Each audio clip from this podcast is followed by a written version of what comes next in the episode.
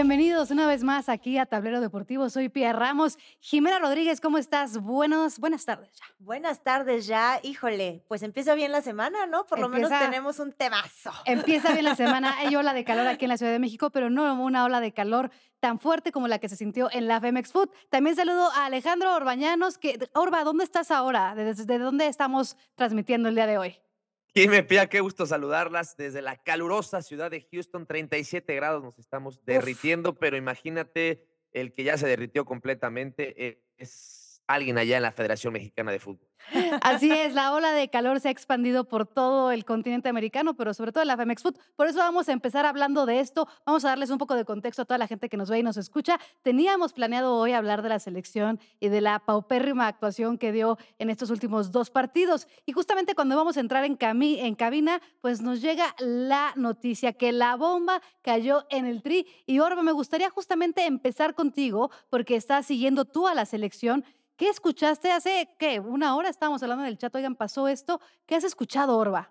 Sí, fue una bomba tal cual y, se hace mucha, pues, juego de palabras porque la bomba la toma Juan Carlos Rodríguez, la bomba, ¿no? El, comisionado del fútbol mexicano que les decía hace, ¿qué fue? En el primer eh, episodio del podcast, que venía a tomar decisiones contundentes, que venía a darse a respetar, que no venía a esperar lo que decían los dueños y no esperó más, ¿eh? No esperó más, dijo no va más Diego Coca después del partido ante Estados Unidos por las formas, por eh, lo pobre del desempeño, porque hubo errores de logística, porque habría problemas con algunos jugadores y en el vestidor. Dijo esto no puede continuar y toma de tajo la decisión de prescindir ya de Diego Coca, de Rodrigo Árez de Parga y Jimmy Lozano, que será de manera interina el técnico que seguramente en las próximas horas llega aquí a Houston para reportar con la selección.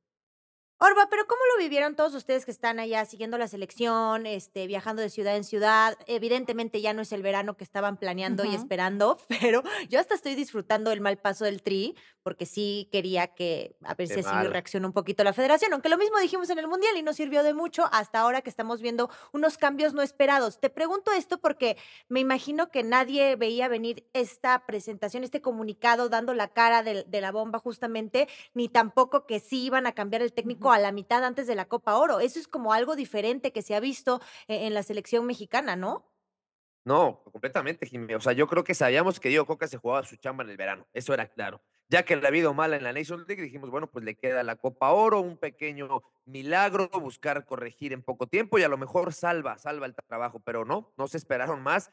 Eh, nos ha causado sorpresa, sí, por lo mismo. Ayer hablábamos con Diego Coca, este podcast que se está grabando lunes. Ayer hablábamos con Diego Coca y nos decía: Yo veo un proceso a largo plazo, necesito paciencia, necesito trabajar. Yo me veo en el 2026 y bueno, pues no pasaron ni, 24, horas. Se reunió con Juan Carlos Rodríguez y le comunicó que no está mal. Este tema no, no, es de Diego Coca, es del proceso, de cómo se designó a Diego Coca, de quién estaba detrás de Diego Coca, de todo el vicio que hay atrás de la elección y lastimosamente, nos guste o no lo que está haciendo de Coca, yo creo que no era el gran responsable y él termina pagando los platos rotos, pero así es esto. Sí, bueno, eh, lo que mal empieza, mal acaba y esto fue una gran, eh, un gran ejemplo. Si bien Diego Coca no es el responsable número uno, yo creo que también sabía él perfectamente en lo que se estaba metiendo, ¿no? Aquí nadie es niño, nadie es como que primerizo ni novicio en este tema del fútbol y sabemos que las decisiones se dan así. Vamos a analizar un poco el subtexto del mensaje que da Juan Carlos Rodríguez. Él lo hizo a través de las redes sociales de la FMF y a mí me llamó mucho la atención, Jimé, este, este momento en el que dice que es increíble pensar que hay jugadores que no se querían ni siquiera subir al barco de la selección. Podemos jugar al abogado del diablo aquí en Tablero Deportivo y especular quiénes podrían ser estos jugadores. Bueno, creo que Johan Vázquez sí sabíamos que era uno de los frustrados, uno de los inconformes. Este Diego que había aceptado que había inconformidad, unos que querían este, más minutos. O sea, creo que, hay algunos por ahí. Eh, más bien me gustaría saber como la postura también de los veteranos. Bueno, por mucho es el más veterano, entonces como para saber qué, qué pasa de ese lado pero, pero sin duda sí destacó ese, ese comunicado, como lo, como lo dices, el de, el, de, el de la bomba, porque siento que sutilmente sí expone varios puntos. También cuando dice como malas costumbres, pues sí, obviamente está podrida la federación y todo lo que ha pasado a lo largo de, de las últimas décadas, y es como, no sé si solo una persona pueda cambiar, todo, pero creo que este fue un paso importante. Importantísimo. Orba, ¿tú crees que de, de, de quién podrías especular tú? de a, quién se refería Juan Carlos Rodríguez cuando dice esos jugadores que no se querían subir al barco y no querían tener el honor de portar la, la playera de la selección.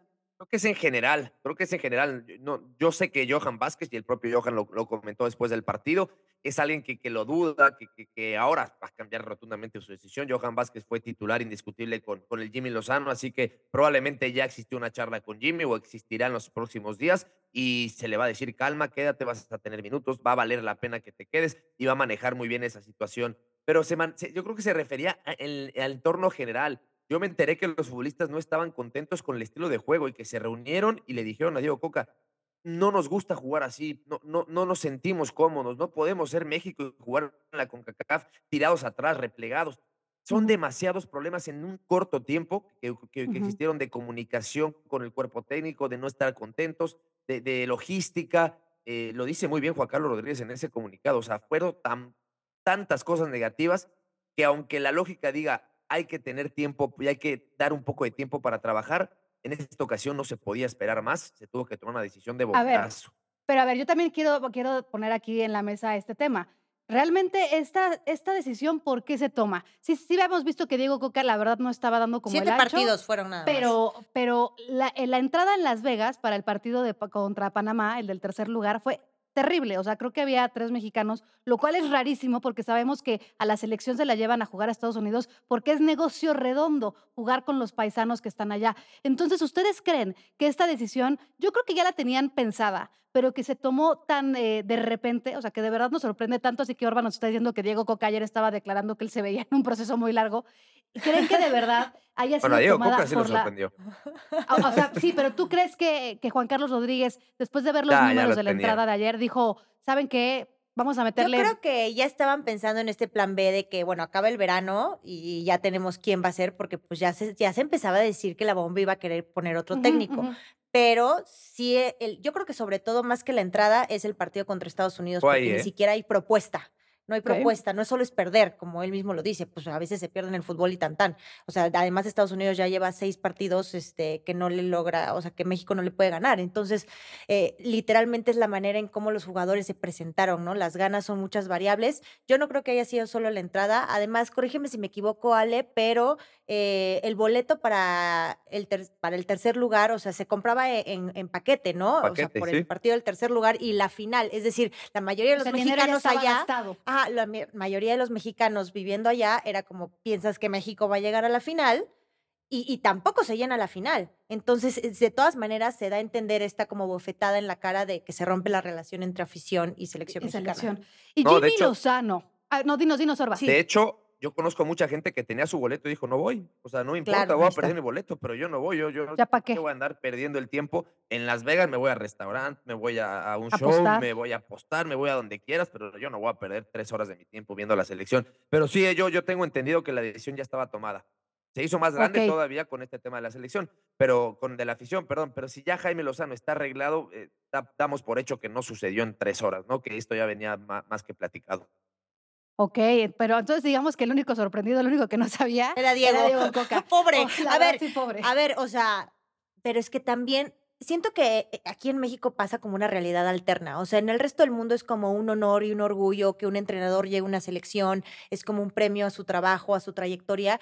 Y aquí hoy en día en México, pues espero que Jimmy Lozano no se queme, porque neta es una olla hirviendo la selección mexicana y no es culpa del técnico, como lo dijimos desde el principio y como siempre ha pasado, no creo que cambiar al técnico sea la única solución. Resulta un tema que va más de trasfondo y es como, bueno, ¿cómo, cómo empezar? O sea, qué difícil. Claro. O sea, yo jamás me gustaría estar en ningún puesto de la Federación Mexicana de Fútbol ni de la selección, porque no sabría qué hacer con todo lo que... Es que tú no eres corrupta, Jimé. Oiga, pero a ver, Jimmy Lozano, la verdad creo que Orba y yo tuvimos la oportunidad de estar muy cerca de Jimmy Lozano en los Juegos Olímpicos de Tokio 2020.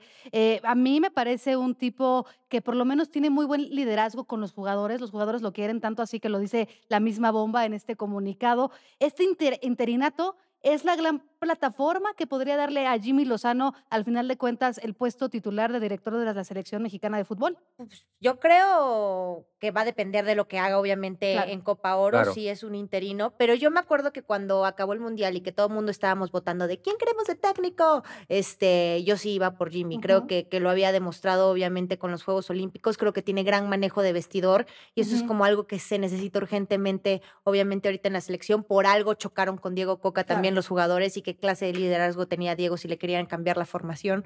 Entonces, Jimmy va a tener eso a favor, como que se lleva bien con ellos, como que ya ha habido comunicación y sí creo que podemos ver un cambio radical porque la actitud luego pesa más que cualquier otra cosa en esta Copa Oro. Pero sí va a depender de los resultados. O sea, si terminan ganando el torneo, yo creo que se queda, ¿no? Claro, yo, yo pensaría. Orba, ¿tú qué crees? ¿Tú qué crees que pase con Jimmy? Yo creo que justamente es, es, la única vía en la que podía llegar él a pensar en la selección mexicana. Eh, lastimosamente no hay mucha confianza para, para, el técnico mexicano y yo sí, yo sí creo que eh, se le ha manejado por un tema de interinato diciéndole pues es hasta que acabe la Copa Oro y, y ahí, y ahí te vamos a, dar la oportunidad yo creo que sí tiene posibilidades de, mostrar buenas cosas, si el grupo lo respalda. Eh, no me voy a extender, pero si, si hablamos de cada jugador que, dirigió eh, Jimmy Lozano en, Tokio y que está en esta selección, prácticamente nos vamos al 70, 70%. ¿eh? Son muchos. Son muchos. y además los refuerzos, Ochoa, que fue refuerzo, está en esta selección, Henry Martin, que fue refuerzo. Y se lleva muy bien. Está en la selección, Luis Romo, que fue refuerzo. Entonces, la verdad es que veo un escenario inmejorable para una solución a corto plazo y también, también se ha dicho que Estados Unidos va con selección alterna, ¿no? A Copa Oro. Ellos van con selección alterna. Ah, Pulisic, pues Reina y todos ellos te van de Yo que ya preferimos eso, ¿no? Sí.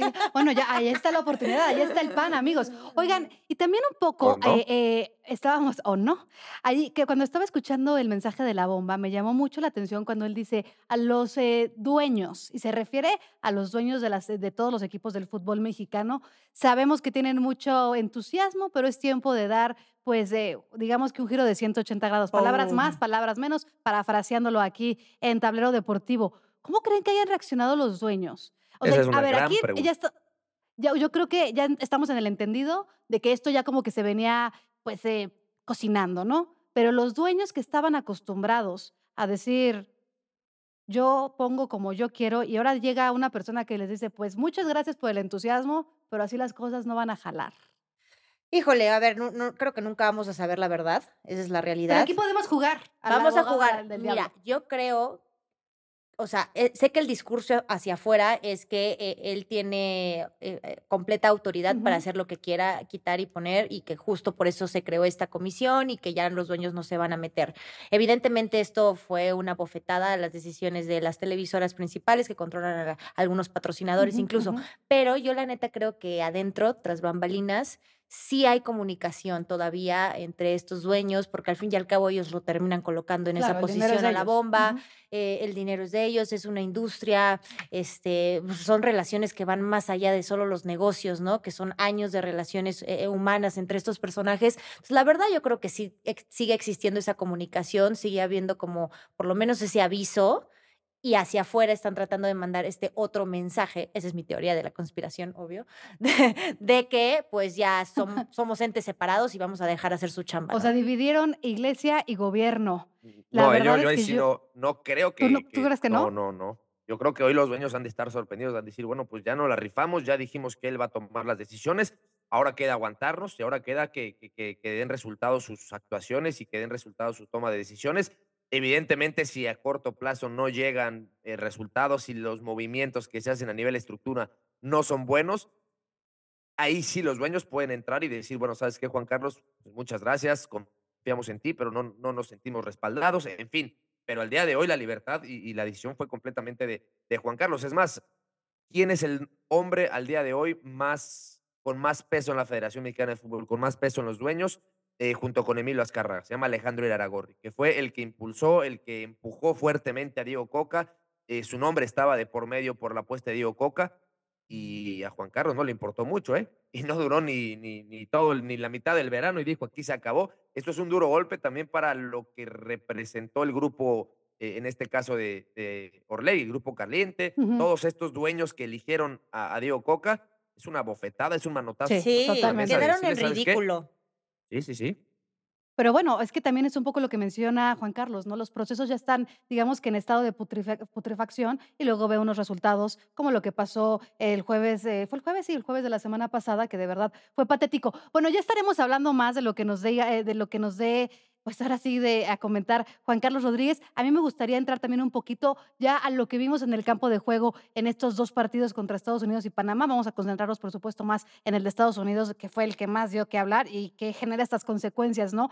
Y yo estaba pensando mientras lo veía, ¿Quién fue el último gran ídolo del fútbol mexicano? Ay. Yo, o sea, me voy, a, me voy a balconear de una vez para más o menos que calculen mi edad. Y la verdad es que cuando yo veía jugar a Luis Hernández, a Cuauhtémoc Blanco, usted podrá decir de Cuauhtémoc Blanco que es pésimo gobernador, nosotros no nos vamos a meter en ese estilo, pero era un ídolo en la cancha de juego. Los niños querían jugar como Cuauhtémoc Blanco. Y ahora yo veo a una selección con cero identidad. Sí. Lo que hizo César Montes, ahí pateándose como si estuviera esto haciendo una cascarita de secundaria, se me hizo de verdad que no saben dónde están parados. Entonces, ¿por qué creen, Jime Orba, que en la selección ya no hay estos ídolos de antaño?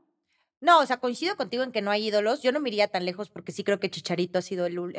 último, el último gran ídolo, el último también en ese partido de 2019 cuando México le ganó a Estados Unidos, anotó. Entonces, evidentemente se le extraña. Yo sí me acuerdo de ver a niños con la playera de Chicharito y querían ser el Chicharito. Sí creo que fu- fue un gran ídolo. Obviamente se le ha hecho muy mala fama y con justa razón en- en los últimos años.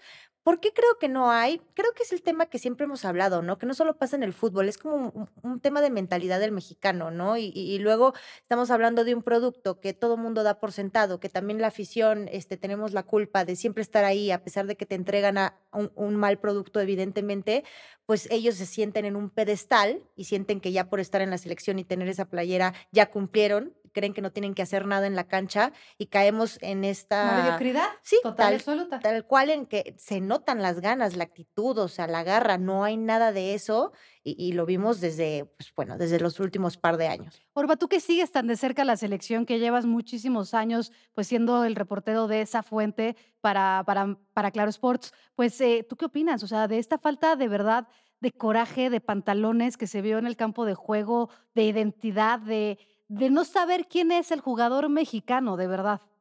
Sí, falta liderazgo, liderazgo falta, no sé quién puede ser el responsable de esto, ¿no? Si es la propia Liga MX, el formato de competencia que nos ha hecho pues mediocres, un poco más, eh, pues, o menos competitivos, clasifican todos, no hay descenso, no hay ascenso, eh, la, la formación, no sé exactamente en dónde podemos encontrar al culpable y al responsable de que falten líderes. Quizás es un tema de generación, ¿no? Porque a, a veces hay selecciones con muchos líderes, con muchos jugadores de calidad, con muchos jugadores de experiencia y de repente cambia rotundamente. Yo veo en, en Ochoa, por supuesto, que por cierto en Ochoa se han, ar- se han apoyado mucho ahora los nuevos dirigentes del fútbol mexicano, eh, como ese ah, eh, vínculo con el, con el plantel. Veo a Álvarez un, un- un líder nato que le falta evidentemente eh, con actuaciones y con resultados, porque no le ha tocado muy buenas situaciones con selección, eh, levantar la mano y decir aquí yo mando, aquí yo, yo soy el que de alguna manera puede mandar en el medio campo y tomar esa voz de liderazgo, pero coincido con ustedes, eso ha faltado mucho, un Beto Aspe, un. Torrado,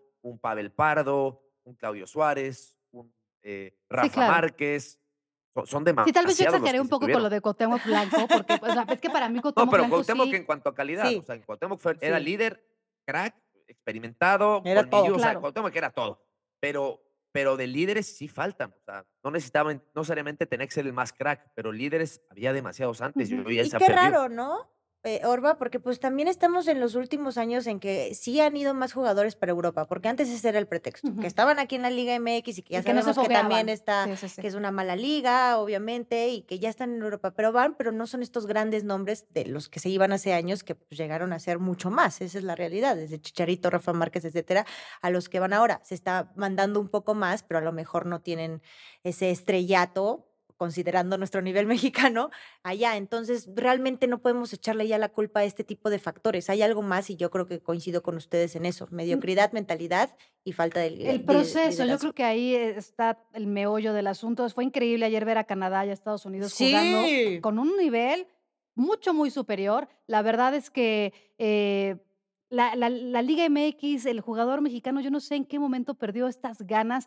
Yo veía a los gringos y de verdad, o sea, me sorprendí porque dije, pues siempre fue el, el fútbol soccer, como le dicen ellos, pues un deporte chafa para ellos, o sea, nada que ver con la NFL, con la NBA. Y ahora, en cuestión de 15 años, ya son el gigante de CONCACAF, que ya sabemos que es como el punching line, ¿no? El gigante de CONCACAF, el gigante de CONCACAF. La realidad es que el gigante de CONCACAF es de Estados Unidos y nosotros dejamos de hacerlo hace muchos años, porque ya decía Jime, ¿hace cuánto que no les ganamos? Es justamente seis, seis, partidos, que, que, no se seis partidos.